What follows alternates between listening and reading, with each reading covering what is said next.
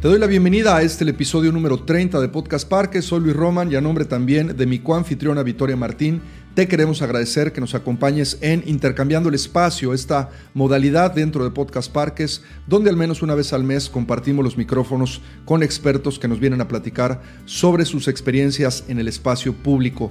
Si esta es la primera vez que nos acompañas, estás en el espacio donde semana a semana compartimos muchísima información, tips y las mejores prácticas sobre parques urbanos y espacios públicos en América Latina. Si nos escuchas ya de manera regular, sabes que te apreciamos mucho y te pedimos que nos sigas ayudando a compartir estos contenidos que siempre suman para el gran movimiento de los parques urbanos en nuestra región. El día de hoy vamos a contar dentro de Podcast Parques con el doctor Edgardo Bolio y el arquitecto Eric Fajardo del Instituto Municipal de Planeación de la ciudad de Mérida en México. Edgardo y Eric van a compartir con nosotros los esfuerzos que desde hace varios años se encabezan por promover el diseño participativo y las prácticas comunitarias en la planeación de nuestros parques. Pero antes de pasar directamente al contenido del día de hoy, te queremos comentar que estamos a una semana de celebrar el evento más importante sobre parques urbanos y espacios públicos en América Latina y hoy te tenemos una gran sorpresa. Revisa las notas del podcast de esta semana y podrás acceder a un código del 100% de descuento gracias a la ciudad, a la Municipalidad de Guayaquil y a todos nuestros patrocinadores. Recuerda, Congreso Parque Sudamérica Guayaquil 2021 es la mejor oportunidad para que desde tu casa o oficina accedas a capacitación y networking y conozca las tendencias y nuevos proyectos en parques urbanos. No te lo puedes perder, quédate con nosotros que ya comenzamos. Estás escuchando Podcast Parques, donde encontrarás tips, consejos y las mejores prácticas probadas por expertos internacionales, esta y cada semana. Ahora con ustedes, sus anfitriones Luis Roman y Victoria Martín. Para comenzar el gran episodio de hoy, doctor Golio, ¿nos puede comentar un poco acerca del Implan de Mérida, su fundación, cuál es su misión, cuáles han sido sus líneas de acción a través de los proyectos que han realizado, algunas estrategias, retos, entre otros? El, el Instituto Municipal de Planeación de Mérida se fundó en, mil, el, perdón, en el año 2014. Eh, el próximo, en un par de meses, vamos a cumplir siete años. Y el objetivo inicial del, del es generar un espacio de eh, reflexión y de planeación para la ciudad con una participación ciudadana. Eh, hubo en sus orígenes la disyuntiva o la valoración acerca de la necesidad de tener un instituto específico de planeación cuando ya existía dentro de la Dirección de Desarrollo Urbano del Ayuntamiento áreas de planeación urbana. Sin embargo, eh, pues yo quisiera pensar que los resultados y la trayectoria del INPLAN son suficiente garantía para mostrar, suficiente evidencia para mostrar que en realidad sí es importante procesos colegiados de planeación y la construcción colectiva de una visión de ciudad. Y bueno, esto es principalmente el objetivo que tiene el IMPLAN.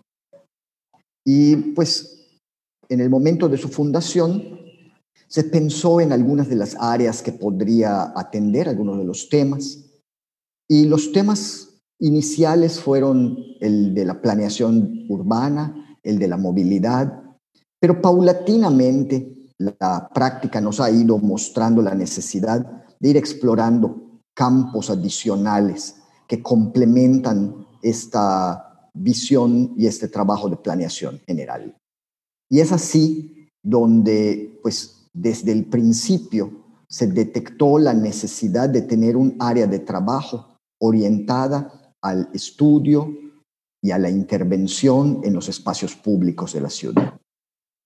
Entonces, empezamos con un trabajo de, pues, digamos, un diagnóstico de lo que teníamos, una eh, construcción de una visión de qué quisiéramos tener con respecto a los espacios públicos y tal vez el primer gran logro en esa área de trabajo, además de la información que se fue reuniendo, es llegar a la conclusión de que el espacio público es un espacio en donde confluyen todos los ciudadanos, así como el espacio privado es el espacio donde se construye la familia y la individualidad, el espacio público es el espacio, el área de la ciudad donde se construye ciudadanía.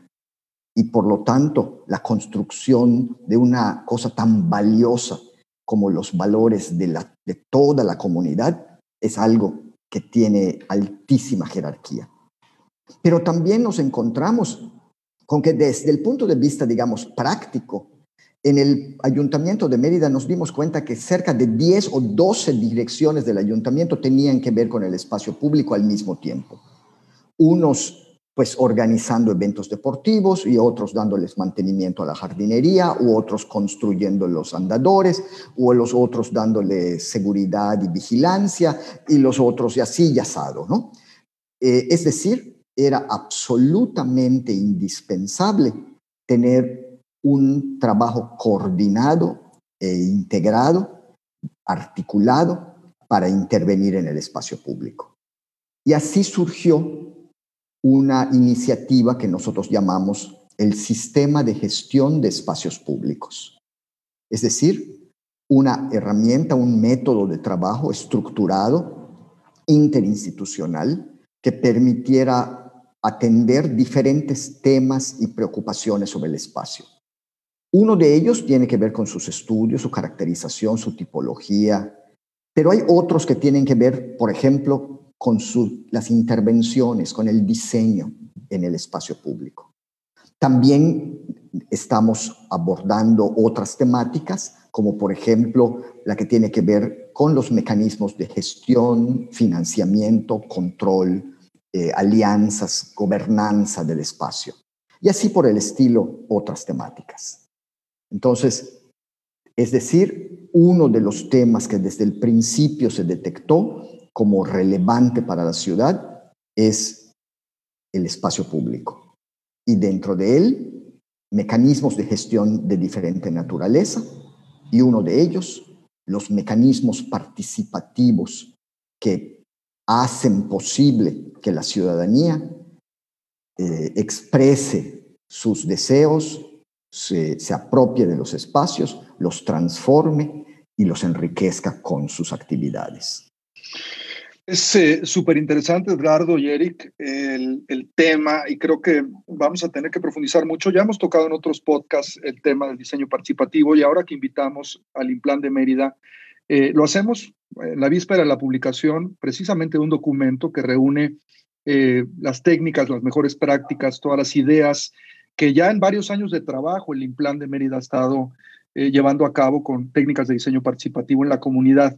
Y creo que aquí tendríamos que empezar un poco, y me gustaría hacer una reflexión sobre los objetivos de la Agenda 2025 para el espacio público y vida pública, que precisamente eh, se firmó en Mérida en el año 2018 y que ha estado tratando de impulsar una agenda eh, que ha sido validada y que ha sido comentada por muchas organizaciones en el país para precisamente establecer objetivos y mejores prácticas en el tema del espacio público.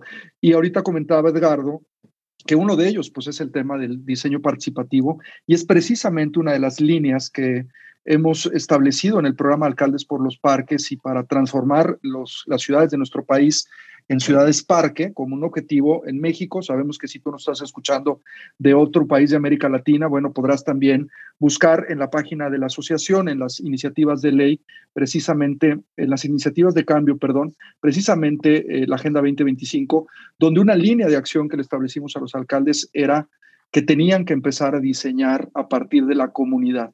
Y a mí me encanta pensar que Mérida eh, ha sido vanguardia de esto en, México como país y que ahora también hablaremos más adelante eh, con Eric, que ha sido uno de los impulsores de esto en la parte del documento, pero también valdrá la pena, eh, Edgardo, y también nos contarás ahorita, Eric, que recordemos un poco cómo se empieza a dar esto en la ciudad, desde qué año, cómo ha sido difícil también el trabajo, no solamente hacia los ciudadanos, sino al interior del mismo municipio, que eso es muy valioso, que lo conozcan eh, las personas que nos escuchan y que nos siguen, cómo han podido sortear ustedes precisamente esta integración de líneas de acción que decías ahorita, Edgardo, y cómo el diseño participativo se ha vuelto un tema transversal dentro de todas estas organizaciones del municipio de Mérida. ¿Y cuáles fueron las piedras también con las que se tropezaron ustedes al principio? Porque esto es luego donde más aprendemos. Si nos pueden comentar también sobre esto. no, no, no pretendería eh, señalar que el ayuntamiento de Mérida es el primero que hace este tipo de intervenciones, ni siquiera en Mérida. Pero lo que sí podría decir es que hemos mantenido una línea bastante constante eh, y se ha ido fortaleciendo progresivamente en los últimos tal vez cuatro años. Eh, en, realidad, una de las detonantes de, esta, de fortalecer esta línea de trabajo se debe a que uno de los alcaldes recientes de Mérida, me comentaba en alguna ocasión, bueno, ¿y por qué si gastamos dinero y hacemos parques y hacemos intervenciones en los lugares públicos, llego y los vecinos dicen, no es lo que queríamos? Gracias por hacerlo, pero no es lo que queríamos. Hubiéramos preferido tal o cual cosa.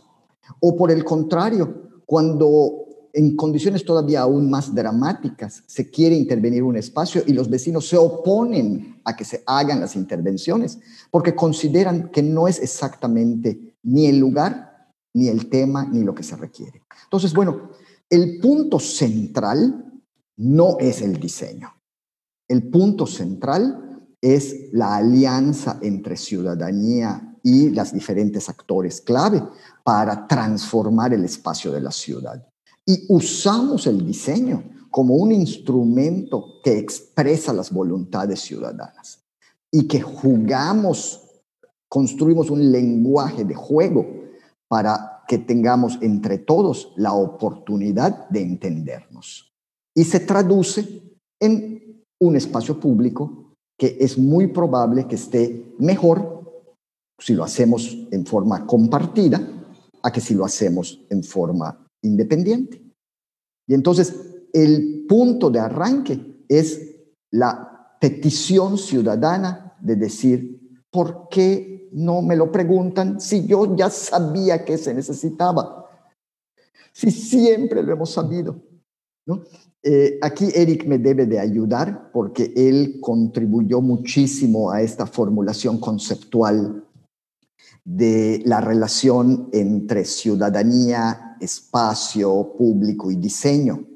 Pero nosotros partimos de la premisa de que los ciudadanos son expertos en vivir la ciudad y que los diseñadores, pues somos los expertos en interpretar esas necesidades y traducirlas en un lenguaje de formas y espacios.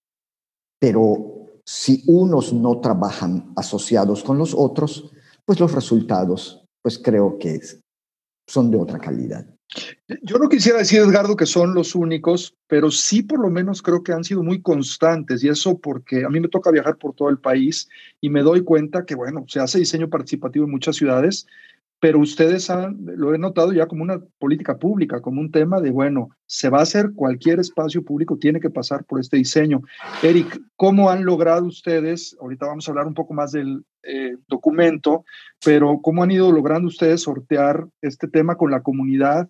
Eh, ¿Cuál ha sido también tu participación? Tú eres arquitecto de profesión y te has metido precisamente a entender este lenguaje de esta comunicación que se tiene que dar, y eso es un tema de compromiso social. Si uno no se mete a la comunidad, si no va y se remanga, ¿no? Este, la camisa y se ensucia un poco, este, las rodillas para agacharse a dibujar con los niños y entender cómo se, eh, se quieren hacer las cosas, pues no, no pasa, termina pasando nada, ¿no? Y como decía Edgardo, el espacio se termina eh, pues muchas veces destruyendo porque la gente hasta ofendida se siente de que no la tomas en cuenta. ¿Cuál ha sido tu experiencia en esto?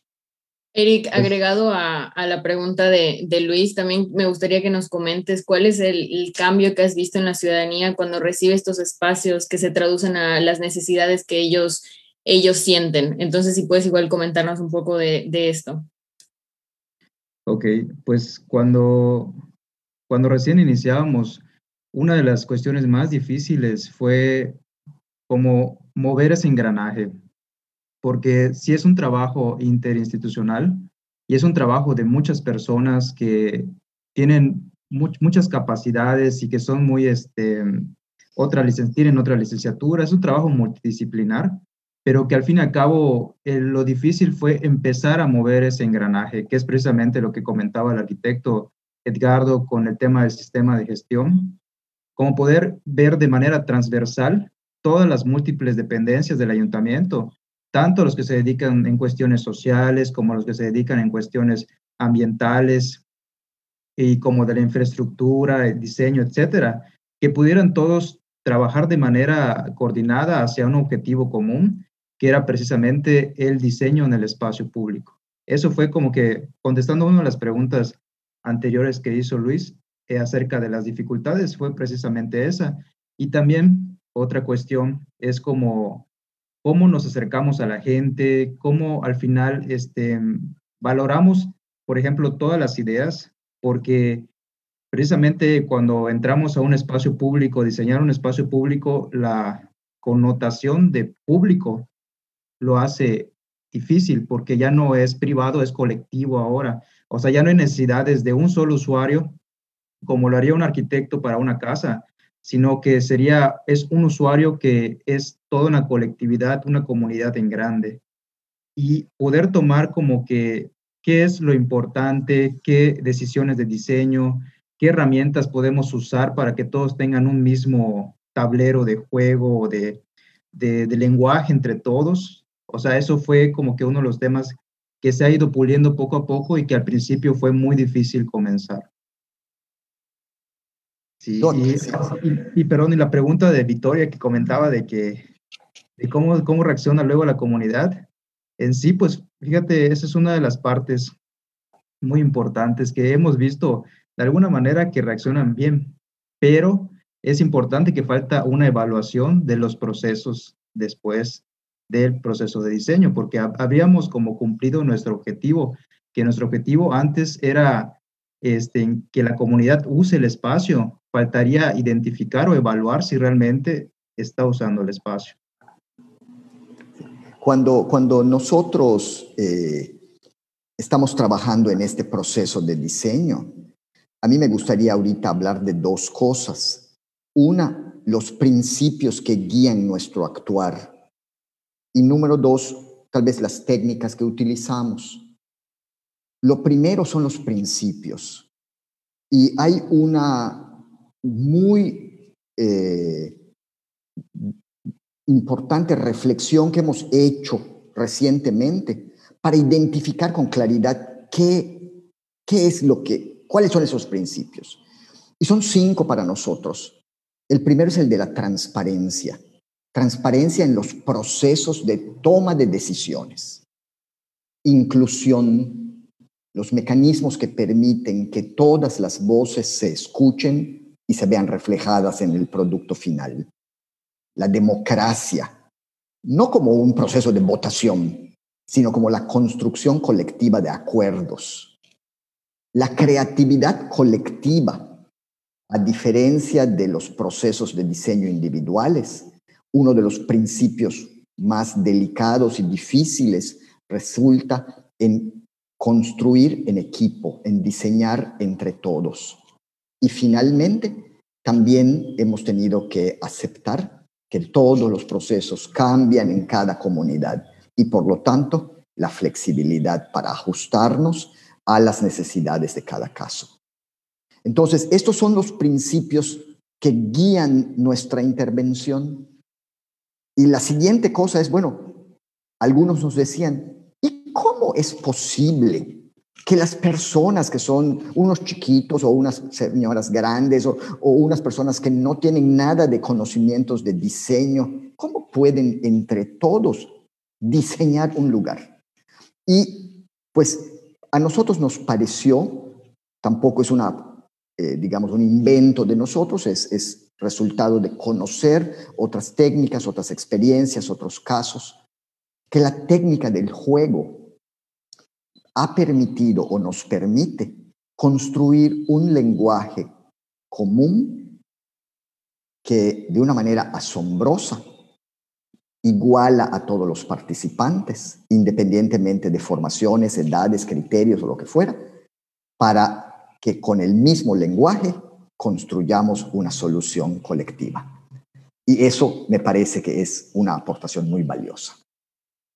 Esto es genial porque hemos visto técnicas de diseño participativo, bueno, lo hemos hablado también en otras intervenciones, eh, donde se utiliza obviamente la medición con estadística, con eh, cuestiones que tienen que ver con información cuantitativa. Hablamos mucho aquí, obviamente, de la, en diferencia de la cuantitativa, de la parte cualitativa que hablaba mucho Edgardo, y cómo a través del juego, que son técnicas mezcladas, podremos eh, igualizar a todos los participantes y ponerlos en una misma eh, sintonía, ¿no? Y esto, eh, pues supongo, Edgardo, que ha sido también una forma en la cual la comunidad ha aceptado mucho más el, proceso y también los mismos funcionarios públicos se han relajado un poco, ¿no? Porque de pronto puede ser un poco tensionante. Sí, eh, bueno, cuando, cuando, digo de juego, no, no me estoy refiriendo a que haya juego de fútbol ni de, de ping-pong, ¿no? Sino que utilizando, digamos, técnicas suaves eh, en la cual entre los participantes se, se juega, ¿no?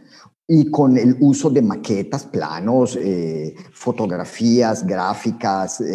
hay la necesidad de construir diferentes mecanismos, porque también eh, hemos tenido un proceso de reflexión que permite o que nos ha permitido identificar que este proceso de diseño no es un todo así como que vago y difuso, ¿no? sino que tiene diferentes fases, y que cada fase tiene un objetivo particular que se debe de alcanzar para poder pasar al siguiente y que hay ciertas técnicas que contribuyen a que se alcance ese objetivo.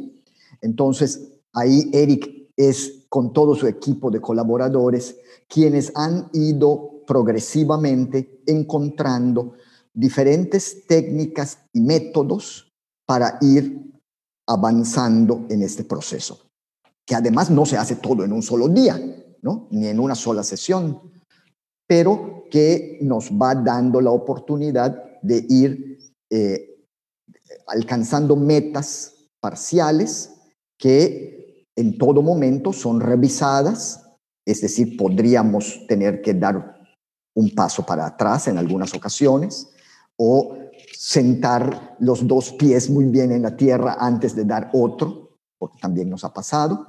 Y entonces, bueno, nos vamos desde el diagnóstico de la situación hasta procesos más complejos de la conceptualización y la prefiguración de la solución de diseño. Entonces, para eso es donde la gente dice, bueno, ¿cómo hacen ustedes para pasar de palabras a formas, a colores, a texturas? ¿no? Y ese, ese, es un ejercicio extraordinario. Ya vi la risa, la sonrisa de Eric. A lo mejor él quiere comentar algo de eso.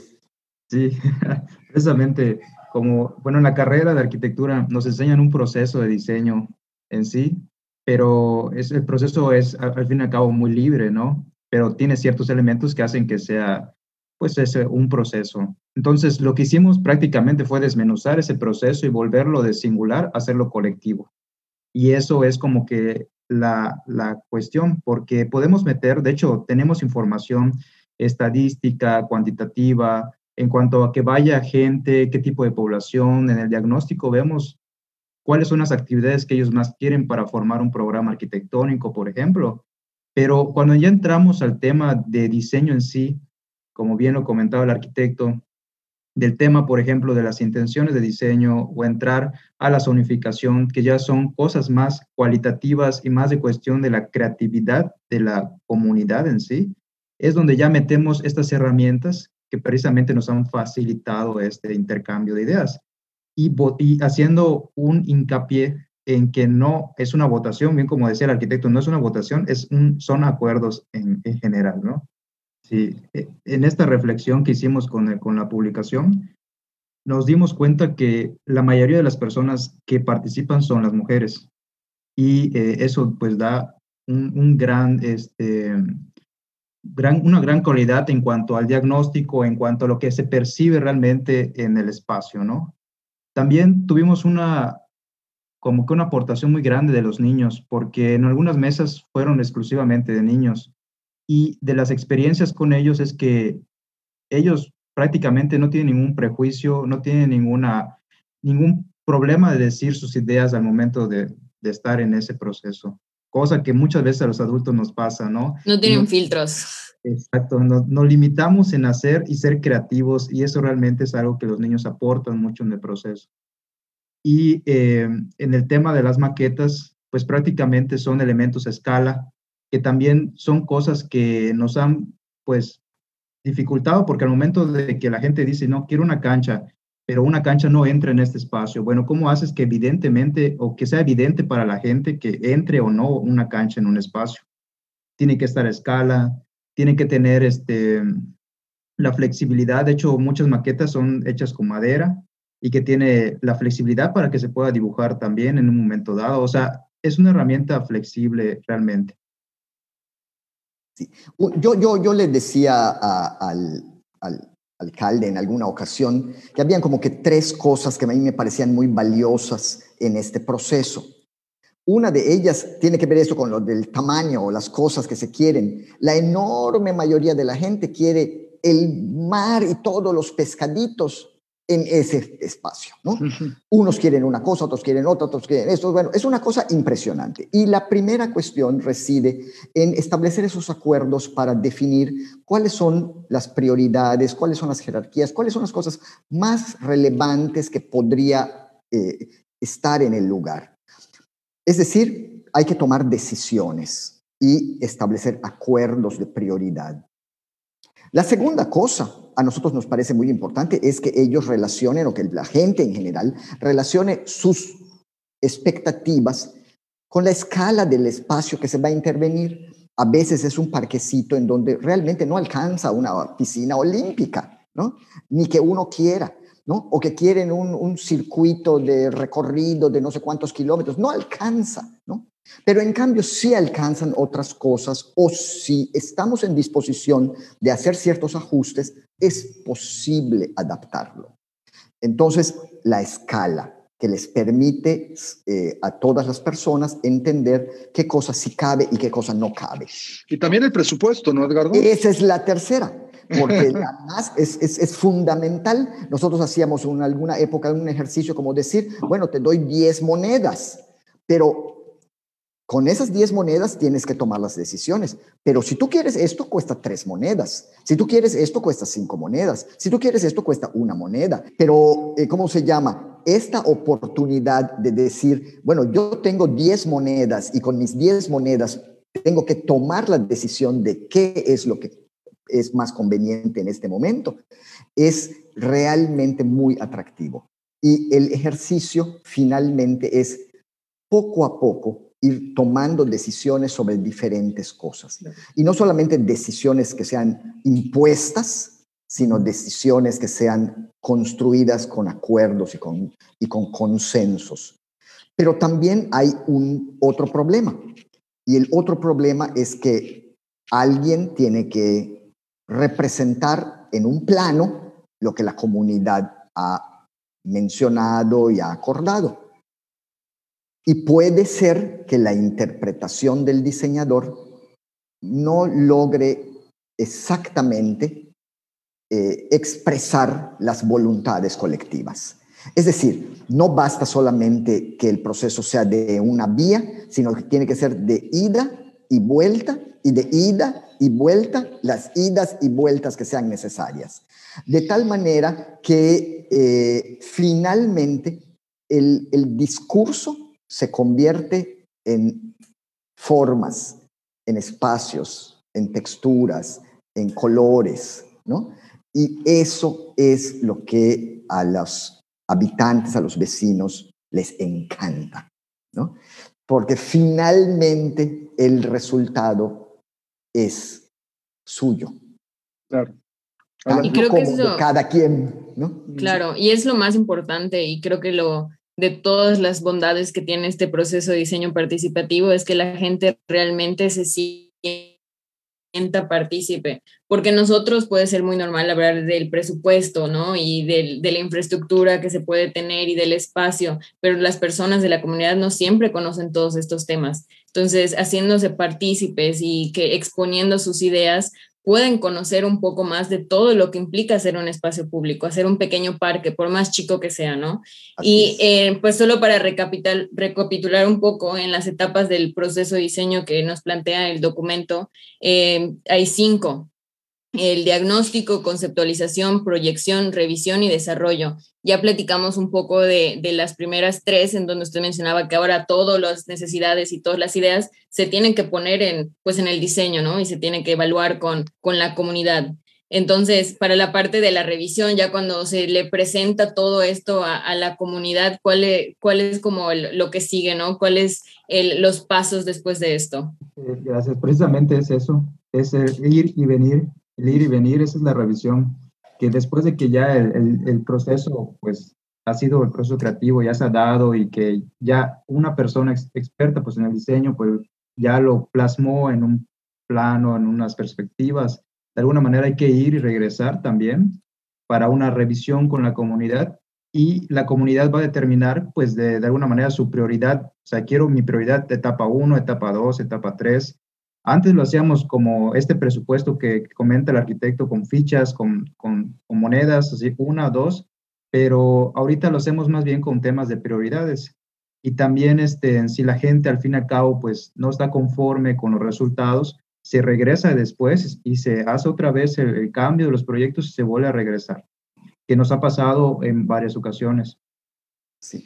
Eh, ahí se convoca a la comunidad, es digamos un tipo de asamblea como los talleres previos, ¿no?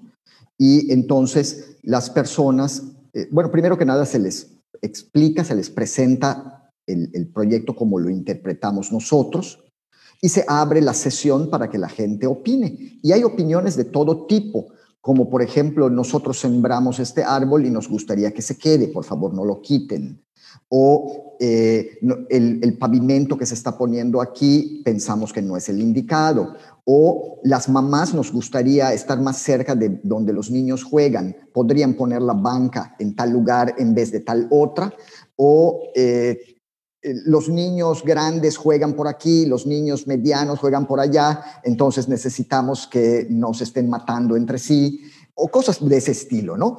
Y contribuye muchísimo esto a que eh, nosotros tomamos nota de todas estas, eh, digamos, participaciones.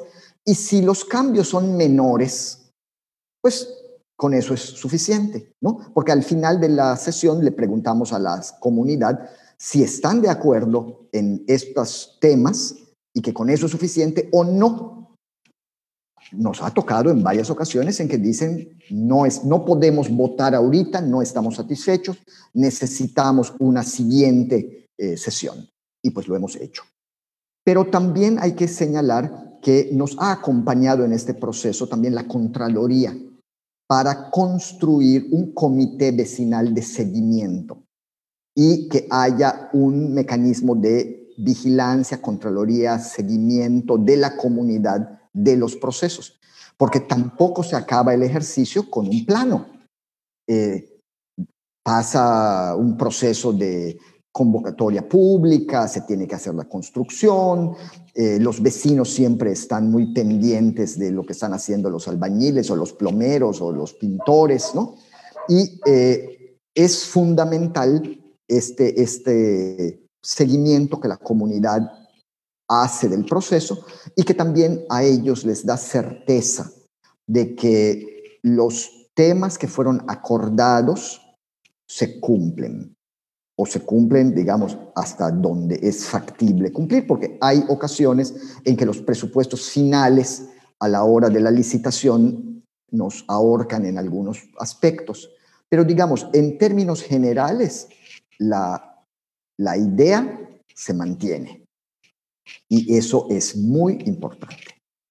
Hay que recordarte, y lo hemos mencionado en muchas ocasiones, que la parte del diseño participativo siempre va a tener dos eh, funciones importantes. Una validación social que es fundamental para la construcción precisamente de ciudadanía, el derecho a la ciudad, la vida pública, y otra que tiene que ver con la técnica, ya lo hablaba Eric, de poder eh, validar eh, lo voy a decir así, técnica o científicamente lo que la gente nos está pidiendo, que aunque sea un tema cualitativo, tiene mucha este, técnica y es importantísimo hacerla. Y pues nos da muchísimo gusto que ustedes estén siguiendo ya esta línea, Edgardo, en un proceso de aprendizaje también para el propio personal del ayuntamiento. Y una de las cosas que a mí me gusta mucho de la oficina de Edgardo, del Instituto Municipal de Planeación de la Ciudad de Mérida, en el estado de Yucatán, aquí en México, es la tremenda generosidad que ha tenido Edgardo como director, pero el resto del personal, de poder poner sobre papel todas estas ideas para compartirlas con el resto de la comunidad de espacios públicos, no solo en México, sino América Latina.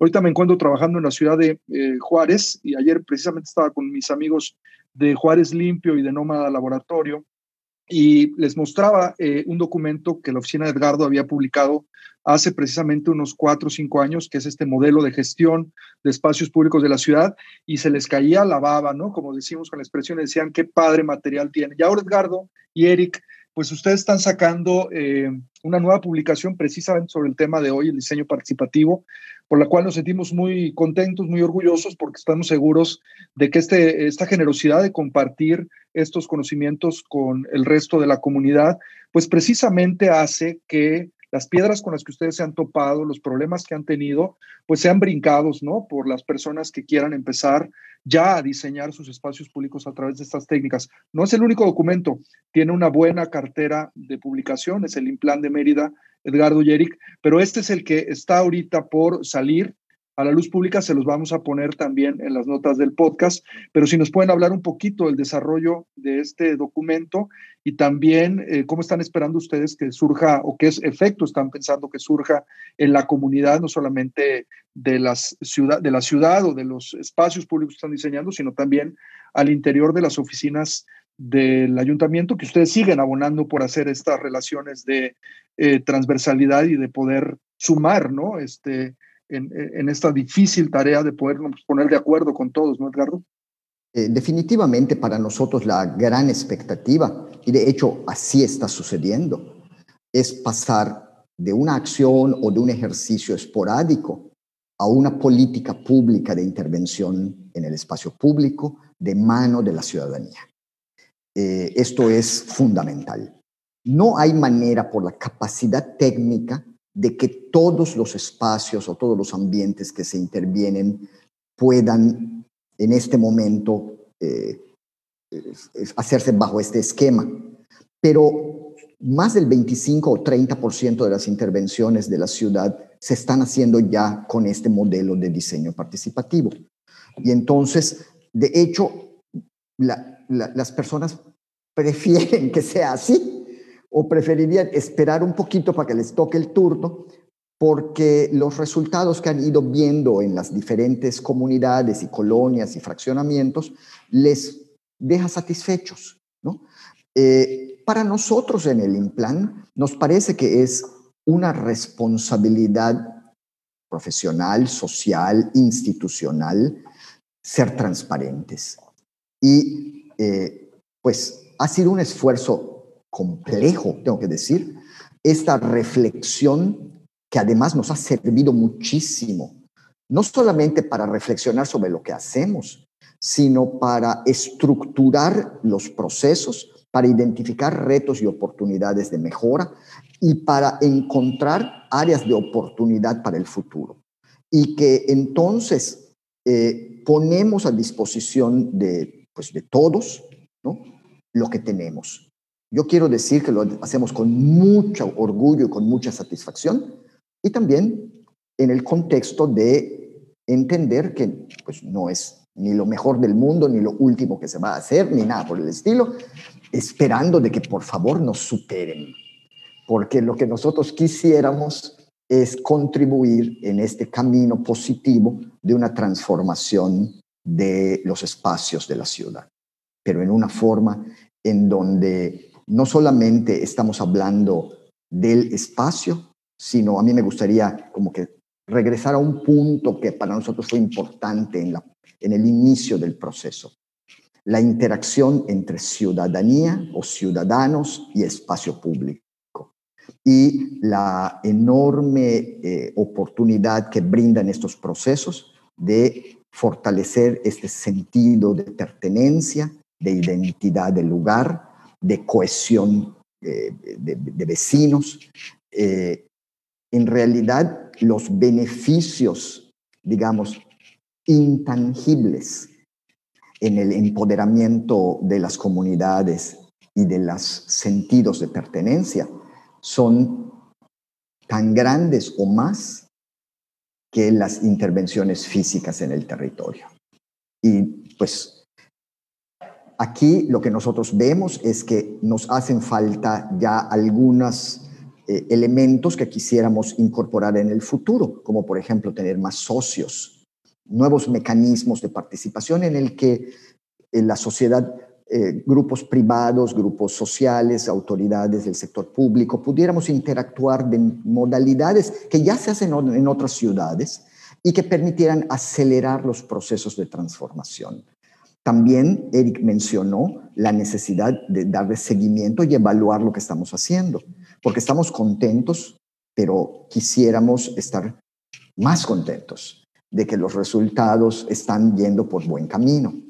Y bueno, pues cada vez más incorporamos nuevos grupos de la propia, del propio ayuntamiento en, en esta visión que es transversal, colectiva, interdisciplinaria, compleja. Pero bueno, eso es lo que este librito expresa. No, no, no, no, no lo centramos solamente en decir, ya hicimos 14 parques y tienen tres resbaladillas y sembramos cuatro árboles y tiene una fuente. Bueno, sí hicimos todo eso, pero no solo eso, no solo eso. Como dicen los clásicos, olé. Bueno, eh, claro.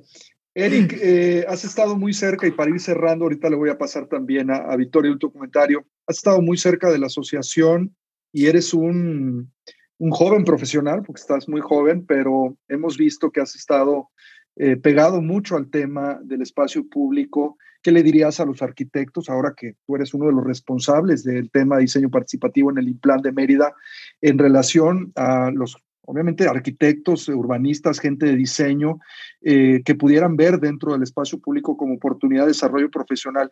¿Cuál ha sido un poquito tu experiencia en esto y lo que te has llevado en estos años, que bueno, han sido en realidad creo que muy intensos para ti, donde has tenido la oportunidad también de la mano del doctor Bolio de, crecer profesionalmente, ¿no? Este, creo que eso sería importante también para ti que nos estás escuchando y estás pensando también en acercarte más en la, en la vida profesional del espacio público, Eric.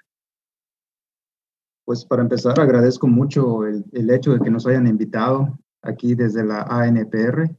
Este, desde el ámbito profesional, eh, yo pienso que hay mucho, mucho campo en donde se puede uno desarrollar. Este, existen muchos parques, muchos espacios públicos. Solamente en Mérida hay más de 500 espacios públicos. Y si hablamos de los espacios públicos de los diferentes municipios del interior del estado o de hasta de la República Mexicana, podemos hablar que faltan muchas cosas por hacer y que una de las contribuciones que precisamente pues hemos hecho acá en este tema de la publicación, que es hacer este diseño participativo, pero desde nuestra postura pues como gobierno local. Pero también hay, hay, este, hay diferentes asociaciones que ven este tema de diseño participativo desde, desde afuera, vaya a decir, por ejemplo, este, desde la misma comunidad que van moviendo la gente y se va gestionando todo este tema de, de hacer un cambio, una transformación en el espacio público, que es otra experiencia completamente diferente y completamente interesante que a mí me gustaría explorar en un futuro. Pero cuando menos ahorita, por ejemplo, estamos en este tema de la transformación y es muy difícil que un gobierno pues lo, lo, lo inicie, lo tenga como iniciativa. Y precisamente, como bien comentaban hace rato, como una, ya como una política pública, o sea, como algo que ya tiene continuidad y que va a permanecer y que tiene futuro. Entonces, yo, yo, yo me quedaría con esa experiencia desde el gobierno local, esa iniciativa de participación de transformación de un espacio público y que existe mucho para mucho campo de trabajo para poder realizar estos, estos temas desde también desde afuera. Siempre en, la asociación es muy común que nos lleguen correos que dicen, hola, me llamo tal, soy vecino de esta comunidad y nos gustaría que nos ayudaran a desarrollar un parque o qué consejos, qué tips nos pueden dar para tal cosa. Y Luis no me dejará mentir que tratamos de siempre apoyarlos y acercarlos con las personas indicadas. Tal vez no siempre nosotros podemos directamente intervenir en estos espacios, pero mira, aquí está este diseñador que te puede ayudar, aquí está esta asociación o este material. Entonces, tomando como base esto que comentaba Seri, desde todas las diferentes perspectivas y todas las personas que probablemente, o sea, no siempre puede ser que sean arquitectos, urbanistas, diseñadores, pero que quieren intervenir en el espacio en su comunidad. Me gustaría que tanto el doctor Bolio como tú, Eric, pudieran decirnos algunos, pues no sé, consejos iniciales para estas personas, estas asociaciones, incluso gobiernos municipales de otras ciudades que nos escuchen, que quieran iniciar este proceso de diseño participativo en, en su ciudad. ¿Qué podrían comentarnos? Bueno, yo pondría unos consejos. Eh, uno, el primero es que haya una comunidad ya unida. O sea, eso ayuda mucho que puedan, tengan más, tiene más fuerza una comunidad que una sola persona.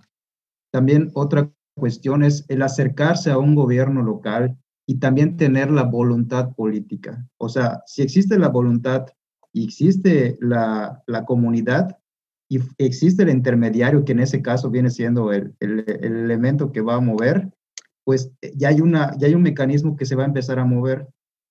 Obviamente faltaría el tema del recurso, faltaría el tema de ver el suelo, o sea, si realmente es un suelo que es del ayuntamiento, del gobierno, de, de quién es. O sea, o sea, hay una serie de cuestiones, pero lo principal, yo, yo me quedaría con esos tres elementos, una comunidad unida, un elemento que es el intermediario y voluntad, voluntad política. Pues bueno, yo, yo coincido con Eric, me parece que, que, apunta en la dirección de lo que también hemos observado aquí en, en los casos en los que hemos intervenido. ¿no? Y eh, las, los deseos y las iniciativas eh, comunitarias expresadas en una manera eh, digamos, eh, digamos, creativa, ¿no? ordenada, contribuyen o facilitan muchísimo que los procesos de transformación se den. Sin embargo, también tengo que reconocer que hay eh, en, el espacio público, el ambiente en el que estamos, no, no queda exento de otros componentes que a veces complican las intervenciones y que en la medida de lo posible, pues eh, habría que eh, como que avanzar a, soluciones que sean mucho más eh, honestas de, de, intervención. Aquí quiero referirme a dos aspectos. Uno que tiene que ver con ciertas fuerzas políticas que dentro del ambiente de cualquier ciudad se dan, y las otras que tienen que ver con los aspectos financieros o de los recursos económicos que permiten que se materialicen las acciones. Entonces, tampoco hay que ser ingenuos, ¿no? Eh, hay que ser, mientras más realistas eh, y tener una visión y un conocimiento más claro de lo que se pretende o los modos para poder llegar a puerto seguro, pues la empresa será más exitosa, ¿no? Entonces, eh, ¿Es importante tener ganas? Sí, pero no basta. Y eh, hay una serie de otros componentes que hay que meter en la ecuación para que los resultados sean positivos y veamos el cambio para todos. ¿no? Bueno, pues acabas de escuchar al doctor Bolio, director y fundador del Instituto, el Instituto Municipal de Planeación de Mérida, y el arquitecto Eric Fajardo, que es coordinador del área de diseño urbano participativo de dicho instituto. Muchísimas gracias a ambos por acompañarnos y platicarnos de estos pasos y proyectos del Implan de Mérida que, que han sentado precedente en en la ciudad y en el estado. Muchas gracias. Y a ti que nos escuchas y nos acompañas, te agradecemos una vez más y te recordamos que ya puedes encontrarnos en Spotify, iTunes y otras plataformas. Búscanos en tu plataforma favorita y suscríbete para no perderte ningún episodio. Me parece, Luis, que el siguiente lunes nos vas a hablar y de un nuevo tema en el podcast. ¿Sabes de qué vas a hablar? Sí, sí sé. Vamos a hablar del diseño precisamente de parques caninos. Probablemente vayamos a tener ahí un invitado especial. Perfecto, pues te invitamos a unirte a nuestra comunidad en donde vas a poder encontrar diversas herramientas de profesionalización. Recuerda visitar www.anpr.org.mx. Gracias por escuchar, nos vemos hasta la próxima y recuerda, que vivan los parques. Nuestro podcast ha terminado. Te recordamos visitar nuestro sitio web www.anpr.org.mx y seguirnos en redes sociales como arroba ANPR México. Presentamos Conexión ANPR, la comunidad de profesionales en parques y recreación de América Latina en línea, donde podrás fácilmente construir y mejorar tus habilidades profesionales como nunca lo hubieses pensado. Crea y comparte tu perfil profesional. ¿Estás buscando contenido para mejorar tu práctica profesional? Lo puedes hacer a través de la biblioteca digital o a través de la sección de webinars, podcast y revista Parques. Prueba Conexión ANPR completamente gratis. Conexión ANPR, uniendo parques y espacios públicos en América Latina.